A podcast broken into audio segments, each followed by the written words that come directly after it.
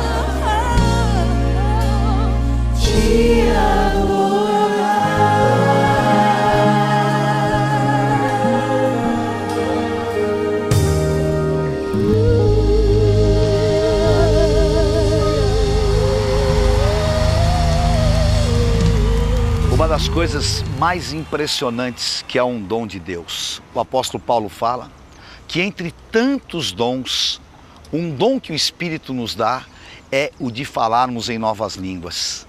Quando eu falo em novas línguas, eu sou edificado interiormente. E essa é exatamente a função desse dom tão incrível. E quando, lá em Atos 2, todos foram cheios do Espírito Santo, eles falavam em novas línguas, e aqueles que eram iletrados, aqueles que nunca tinham cursado qualquer faculdade, saíam às ruas de Jerusalém e falavam todas as línguas correntes naquele local. E todos espantados procuraram entender: aquele era o dom de Deus. E esse dom de Deus vai fazer você falar em mistérios, esses mistérios profundos que vão te edificar, te fortalecer e com certeza, sempre, Ele te ouvirá, porque Ele codificou uma língua, a língua dos anjos, para que você pudesse falar com Ele livremente. Sempre fale em mistérios com Deus.